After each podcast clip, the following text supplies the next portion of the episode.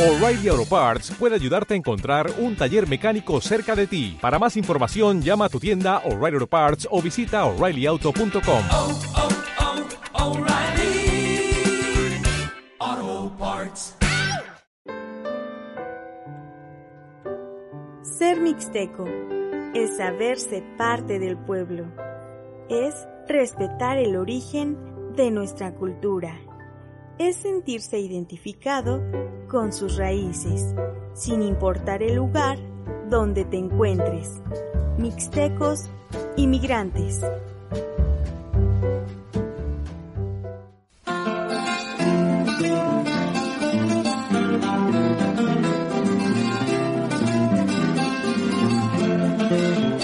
Yo tengo un poco poquito para los pollitos. Ame el cochadito y rico.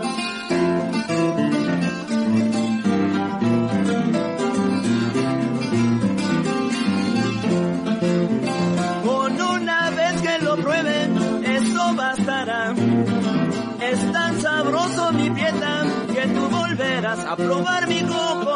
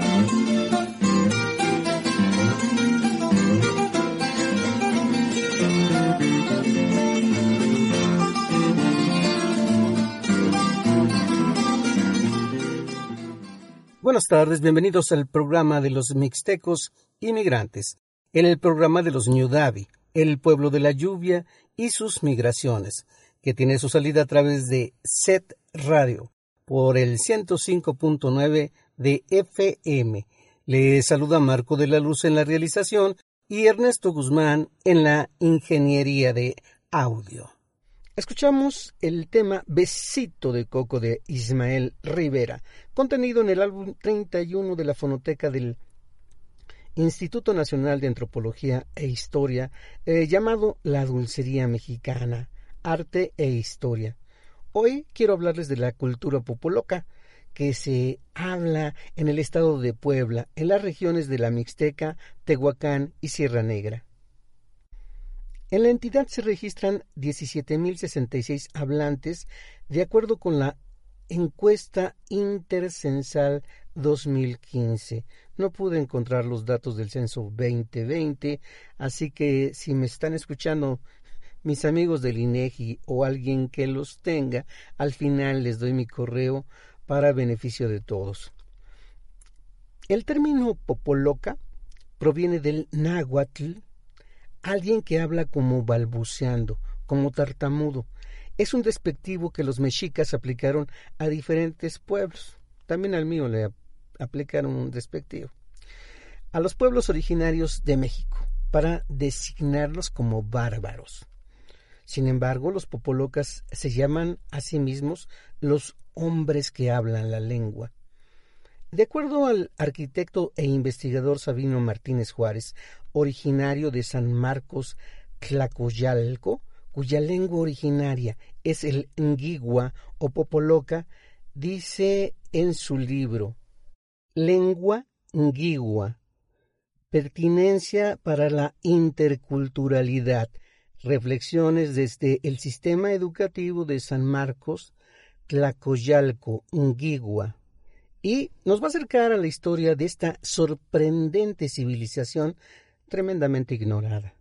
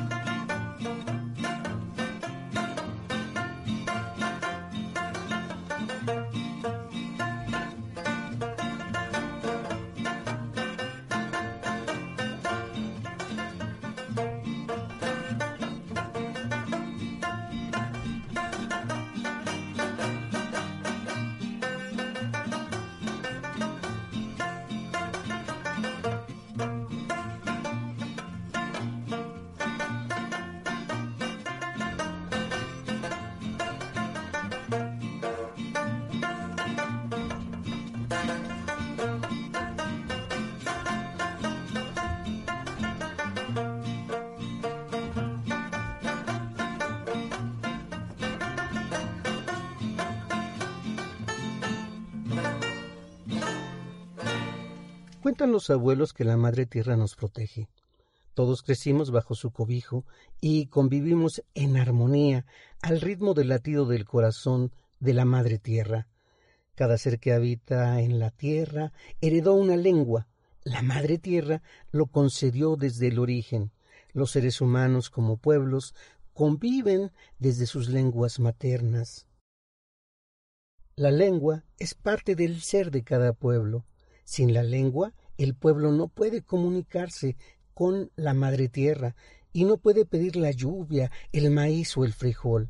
Nuestro pueblo se sembró en los pies de los cerros, donde en temporada de lluvias adornado con flores silvestres y vegetación grande y verde, y el agua se almacena en huecos naturales. En temporada de sequía, Mezquites, pirules, nopales y magueyes dominan los campos de cultivo, reposando, esperando la lluvia. Abuelos y abuelas, padres y madres, niños y niñas danzaban a la lluvia, las nubes y el trueno, para que la madre tierra fuera fértil.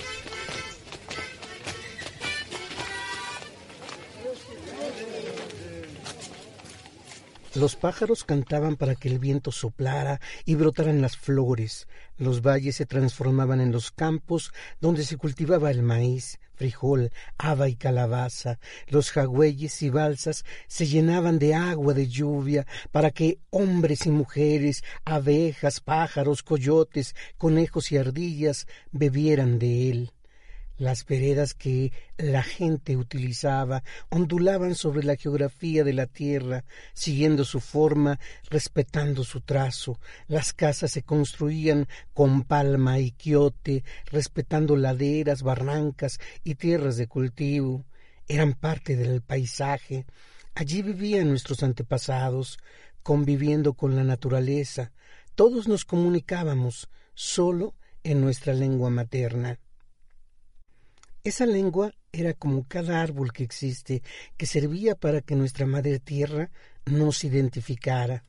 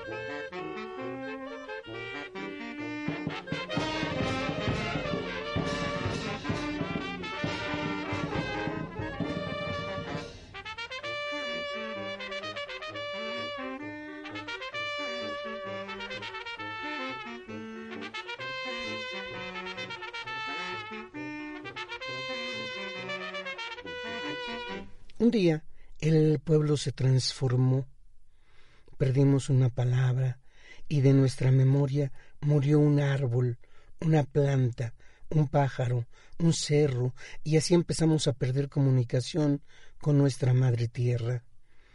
Cada día dejamos de entenderla porque perdimos la palabra, perdimos el significado y nuestro corazón pierde un latido cada vez que una palabra se desvanece como hablantes que somos, desde niños nuestras primeras palabras en Gigua eran para comunicarnos con nuestras madres y nuestros padres, conocer nuestro cuerpo y las necesidades básicas como comer, beber y respirar. Servía para aprender la lengua, crecer y vivir la vida cotidiana, nombrar cada animal como los perros, los gatos, las gallinas, los gallos, los guajolotes, los burros, los chivos, además de saber alimentarlos y conocer cada alimento para cada uno de ellos. Ese es el proceso práctico para aprender la lengua. La gente también conoce los lugares donde hay balsas de agua y jagüeyes en tiempos de lluvia, para que los animales beban agua. Se sabe acerca de las temporadas para comer palmitos, nopalitos, cocopache, tesca, tecole, pipicha. Se conocen los lugares donde nacen, las formas de manejo y recolección de cada una de ellas. Sembrar y cuidar los magueyes para obtener aguamiel y elaborar el pulque, todo ello de procedencia directa de la madre tierra, eso que nace en los cerros y en el campo del pueblo, es dieta de la gente nguigua.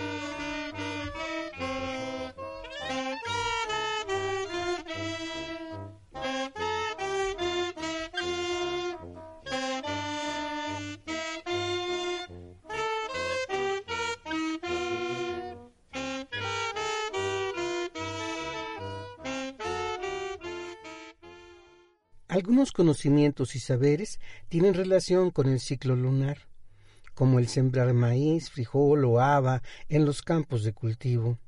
Las estaciones de la luna permiten guiar el manejo y la selección de semillas para sembrar, y de eso depende también su cosecha. Se cuidan la variedad de semillas a cultivar y la tierra donde se siembre.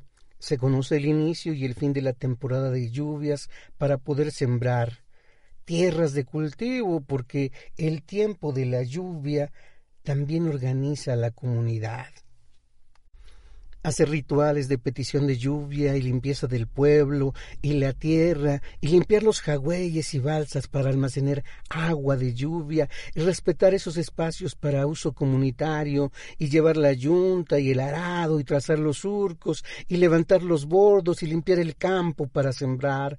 Todo eso pasa por la lengua, para llegar al conocimiento y los sabores de los abuelos, y ayudar a conservar y transmitir cada palabra con que se identifica cada actividad y cada elemento que existe en el pueblo.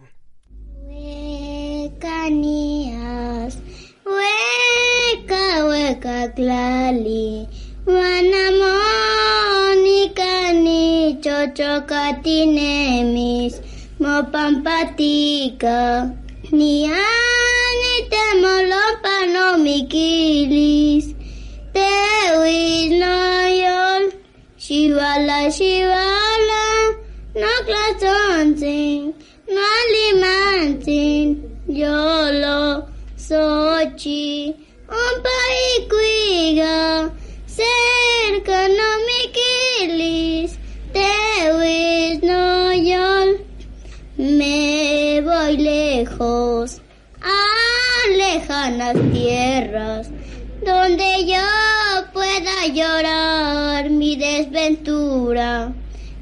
voy por ti, donde tú no sepas. Sí, corazón, amorcito, ven, consentido, consentido, corazón, Lord, aquí lo llevo dentro de mi alma, sí corazón.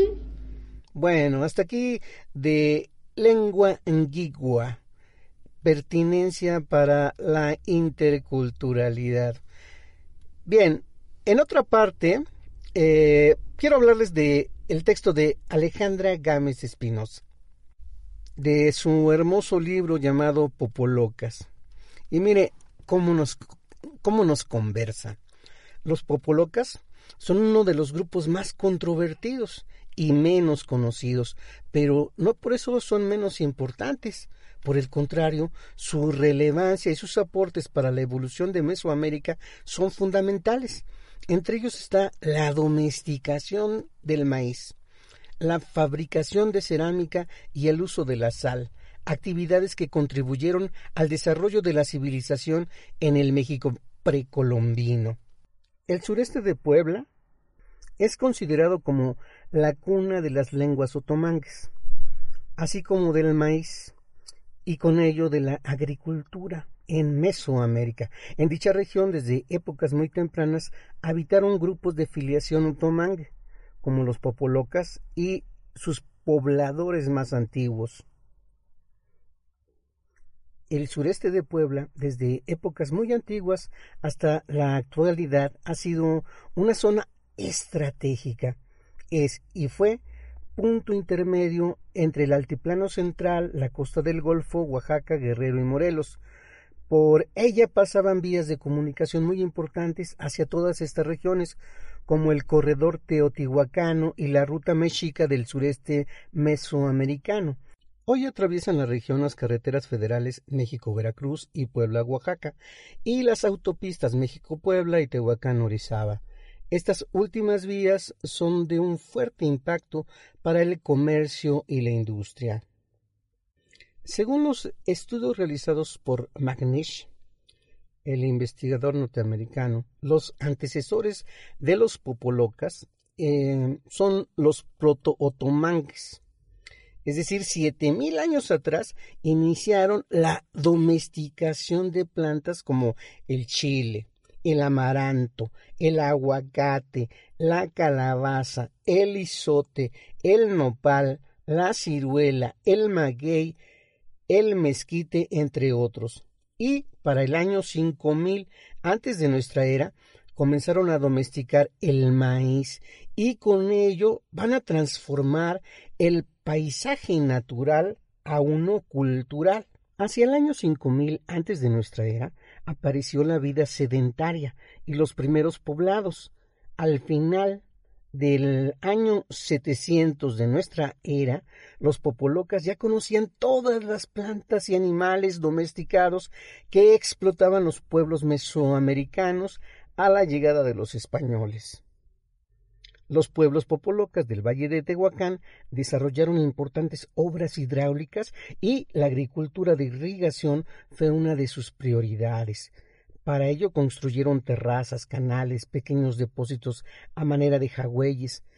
Bueno, imagínese la belleza de estas personalidades popolocas. Hasta aquí el libro Popolocas de Alejandra Gámez Espinosa, quien vale la pena señalar ha escrito una abundante información sobre la Mixteca.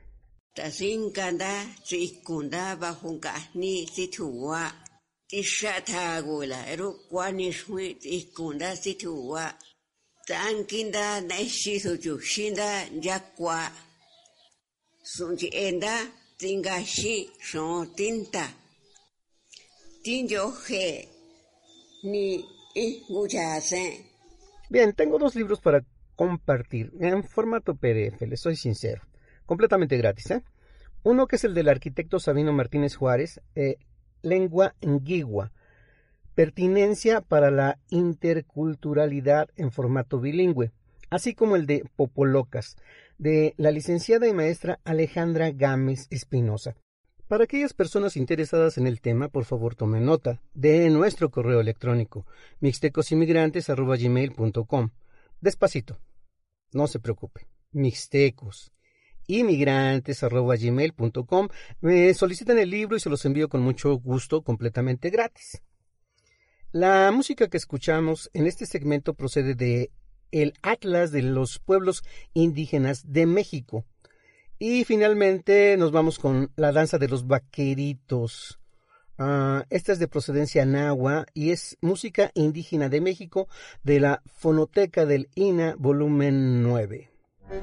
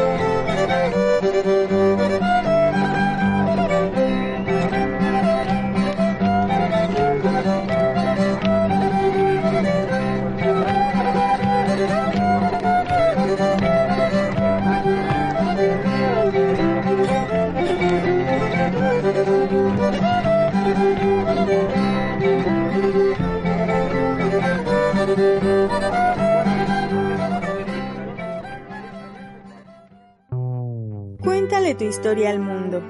Una geografía oral de los legendarios mixtecos y sus andares por México, Norteamérica, así como también en otros lares y lugares.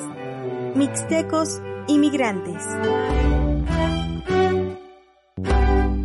Los mixtecos. Dale más potencia a tu primavera con The Home Depot. Obtén una potencia similar a la de la gasolina para podar, recortar y soplar con el sistema OnePlus de 18 voltios de Ryobi desde solo 89 dólares. Potencia para podar un tercio de un acre con una carga. Potencia para recortar el césped que dura hasta dos horas. Y fuerza de soplado de 110 millas por hora. Todo con una batería intercambiable. Llévate el sistema inalámbrico OnePlus de 18 voltios de Ryobi. Solo en The Home Depot. Haces más. Logras más.